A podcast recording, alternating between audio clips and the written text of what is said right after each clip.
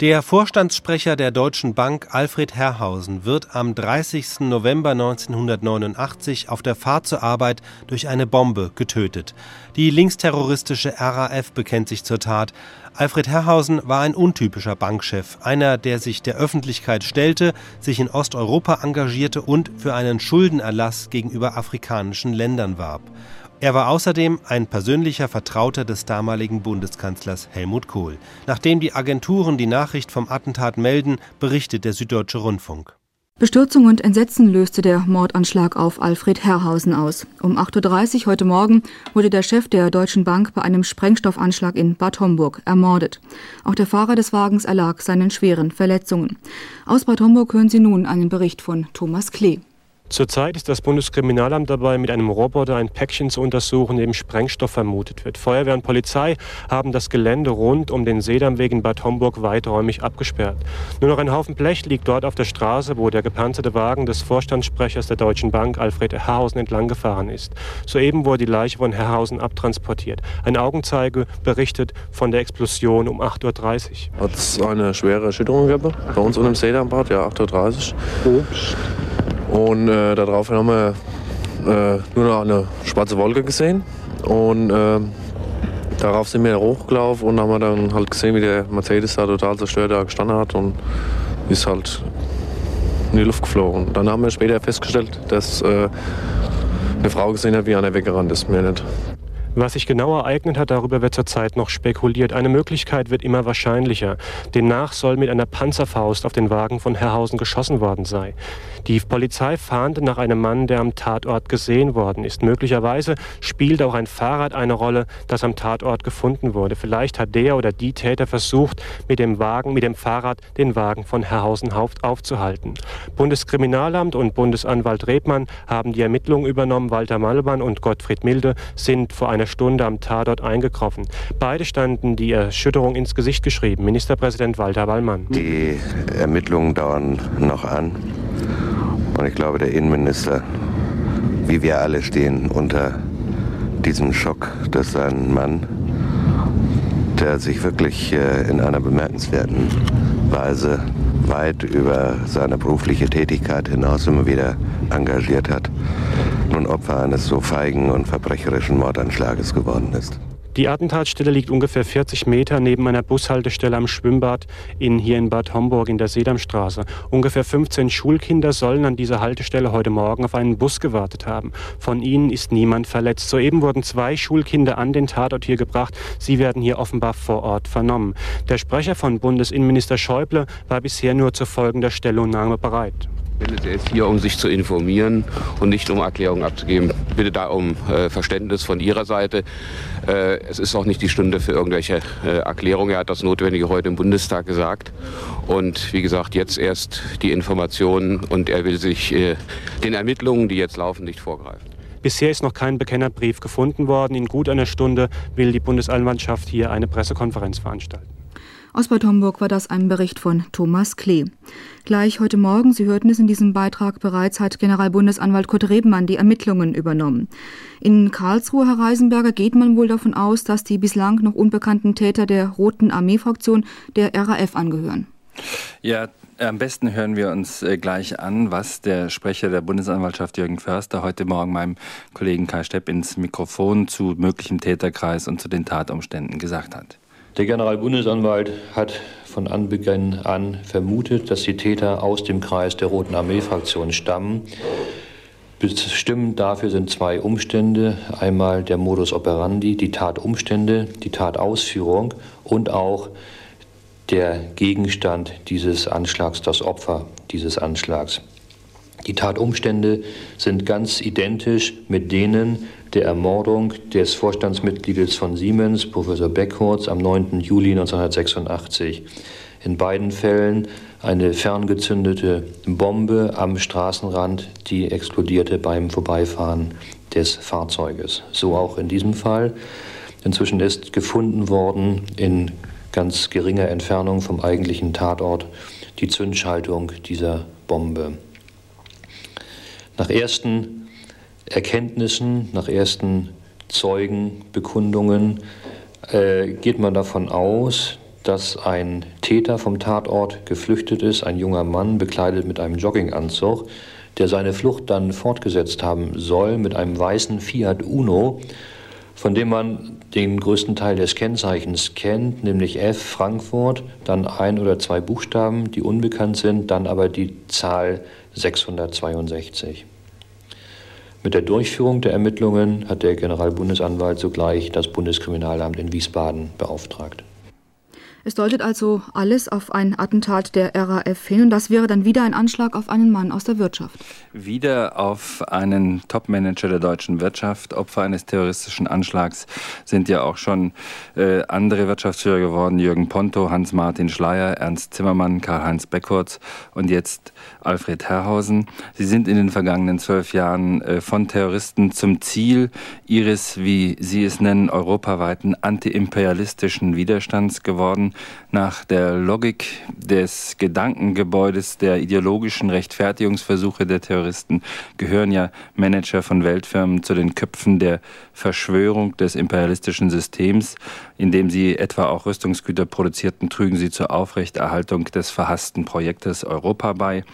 Interessant vielleicht, man hat vor fünf Jahren in der Frankfurter Bergerstraße 344 bei der Festnahme mehrerer RAF-Angehöriger seinerzeit ein umfangreiches Archiv beschlagnahmt.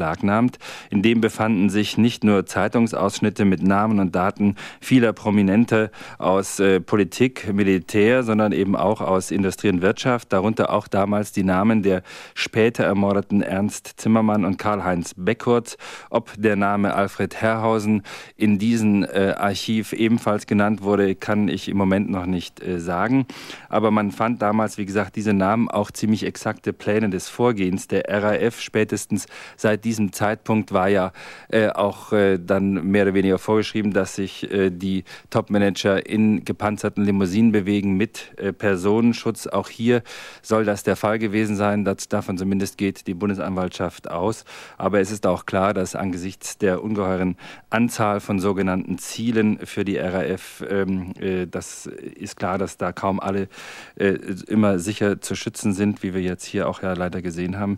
Mit dem Mord äh, an Alfred Herrhausen ist auch die trügerische Hoffnung widerlegt, die mancher an das glimpfliche Ende des äh, letzten Hungerstreiks äh, geknüpft hatte. Offensichtlich haben ja die nur wenige Köpfe zählenden RAF-Kommandos draußen die Zeit vorübergehender Ruhe an der Terrorfront genutzt, um sich neu zu strukturieren und auch auf Anschlagsaktionen vorzubereiten. Äh, leider ist jetzt Generalbundesanwalt Rebmann grausam bestätigt worden, was er noch vor vier Monaten gesagt hatte. Er sagte, für die Entwarnung sei noch kein Raum. Aus Karlsruhe war das Michael Reisenberger. In Bonn hat heute Morgen der Bundestag auch seine Haushaltsdebatte unterbrochen und Bundesinnenminister Wolfgang Schäuble gab eine Erklärung zu dem Attentat ab Klaus Schneckenburger. So ist das und äh, ich möchte Ihnen, bevor ich äh, diese Erklärung zum Teil einspiele, kurz schildern, wie das heute Morgen war. Die Haushaltsdebatte lief. Die Abgeordneten konnten gar nicht Kenntnis haben, weil die ersten Meldungen erst nach 9 Uhr kamen. Um 9 Uhr hat der Bundestag seine Sitzung begonnen. Die Abgeordneten wussten also nicht, äh, was geschehen war und dann wurde gegen 9.40 Uhr der Bundestagspräsidentin Rita Süßmuth die Nachricht in die laufende Debatte hineingereicht. Man konnte sehen, wie sie bleich wurde, wie sehr sie betroffen, wie sehr sie ergriffen war. Man hat zunächst die Beratungen fortgesetzt, dann übergab sie das Wort kurz vor zehn an den Bundesinnenminister, der zunächst die Abgeordneten über die bis dato bekannten Tatsachen äh, informierte, seiner Bestürzung Ausdruck gab und dann des Toten mit diesen Worten gedachte. Alfred Herrhausen war nicht nur als Sprecher der Deutschen Bank ein besonders erfolgreicher Bankier und Unternehmer, sondern er war ein Mann, der immer in besonderer Weise sich auch für das öffentliche Wohl verantwortlich gefühlt und engagiert hat. Ich erinnere an die Initiative für seine Heimat, das Ruhrgebiet. Ich erinnere an vielfältige Aktivitäten und Engagements für Deutschland und für Europa. Alfred Herrhausen habe sich besondere Verdienste auch um die Wirtschaftsbeziehungen zum Ostblock, zur Sowjetunion, zu Ungarn und zu Polen erworben. Schäuble weiter. Ich erinnere in dieser Stunde daran, dass er einer der markantesten und profiliertesten Sprecher nicht nur der deutschen Wirtschaft, sondern der Bundesrepublik Deutschland weit über Europa hinaus, weltweit und insbesondere auch in Amerika war. Es ist nicht die Stunde, hier einen Nachruf zu sprechen. Wir alle empfinden tiefe Betroffenheit und Bestürzung über einen entsetzlichen Mordanschlag, dessen Hintergründe wir nicht kennen. Wir verneigen uns in Ehrfurcht vor dem Toten und ich denke, wir alle sollten in dieser Stunde uns einig sein in dem Kampf für die Bewahrung unserer freiheitlichen rechtsstaatlichen Ordnung. Sie haben das an den Hintergrundgeräuschen schon hören können, Frau Kirsch. Bei diesen letzten Worten des Bundesinnenministers haben sich die Abgeordneten spontan zu einer Schweigeminute von ihren Sitzen erhoben. Die Bundestagspräsidentin unterbrach daraufhin die Sitzung für fünf Minuten. Dann fuhr man in der Haushaltsdebatte fort. Schäuble selbst ist gleich anschließend an seine Stellungnahme an den Tatort nach Bad Homburg geflogen. Frank Schäubles Reaktion war doch sicherlich nicht die einzige heute in Bonn. Nein, natürlich haben die Bonner Parteien sich sofort geäußert. Die SPD hatte dazu Gelegenheit bei einer Pressekonferenz, die zu einem ganz anderen Thema eingeladen worden war, um 10 Uhr bereits. Äh, sie wurde geleitet von dem stellvertretenden Fraktionsvorsitzenden Professor Horst Emke. Er hatte berichten wollen über die gestrige Fraktionssitzung, aber natürlich stand das Attentat im Vordergrund und auch Horst Emke war stark bewegt, als er diese Worte sagte. Die SPD ist tief betroffen. Man kann sich fragen, was das eigentlich für eine Welt ist, in der sich im Osten die Freiheit gewaltlos Bahn bricht, während hier Wahnwitzige meinen, mit Gewalt die Freiheit beerdigen zu sollen.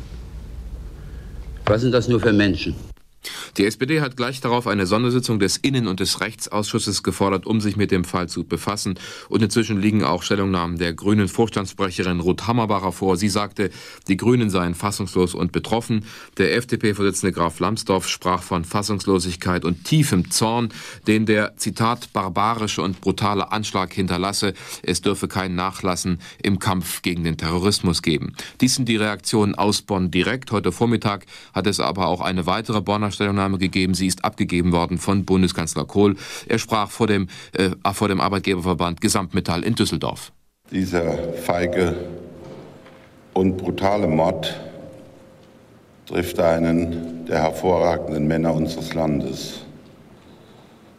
Wer Alfred Herrhausen kennt, wer die Chance hat, seinen Lebenslauf in Wegbegleitung mitzuerleben, weiß, dass er ein hervorragender Unternehmer war, dass er ein bedeutender Bankier war, dass er einer der wichtigsten Sprecher der deutschen Wirtschaft überall in der Welt war, dass seine Stimme Gewicht und Bedeutung hatte. Ich selbst habe dies erlebt in vielen Jahren. Ich nenne nur in allerjüngster Zeit seine Hilfe, seine Beratung, für das nach neuen Ufern auch wirtschaftlicher Zukunft strebende Ungarn seinen wichtigen und wesentlichen Beitrag im Bereich der deutsch-sowjetischen Zusammenarbeit, der Wirtschaftsöffnung der Sowjetunion, des Schlagens neuer Brücken überall in Osteuropa. Er war ein leidenschaftlicher Vorkämpfer für die europäische Einigung.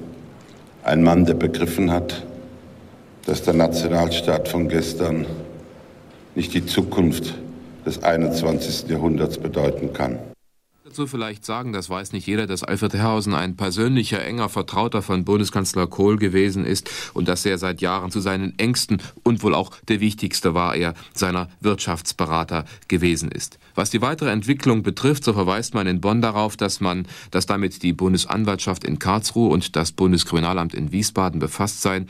Es ist aber aus Sicherheitskreisen zu hören, dass es zwar Hinweise darauf gegeben habe, dass die Terrorszene sich keineswegs zurückgezogen habe, Hinweise auf den Zeitpunkt eines Anschlages oder gar die Person, die Opfer eines Anschlages sein könnte, die hat es nach Bonner Auffassung nicht gegeben. Soweit dieser Bericht von Klaus Schneckenburger. Das Attentat auf den Chef der Deutschen Bank wird uns auch heute Abend in der Sendung heute im Gespräch beschäftigen. Hören können Sie die Sendung in diesem Programm um 19.20 Uhr. Geplant war für heute ein Feature über den zweiten Prager Frühling. Die rasante Umgestaltung in der CSSR wird nun morgen Abend Thema sein um 19.20 Uhr. Heute, wie gesagt, in STR 1 um 19.20 Uhr eine Sendung zum Attentat auf den Chef der Deutschen Bank, Alfred Herrhausen.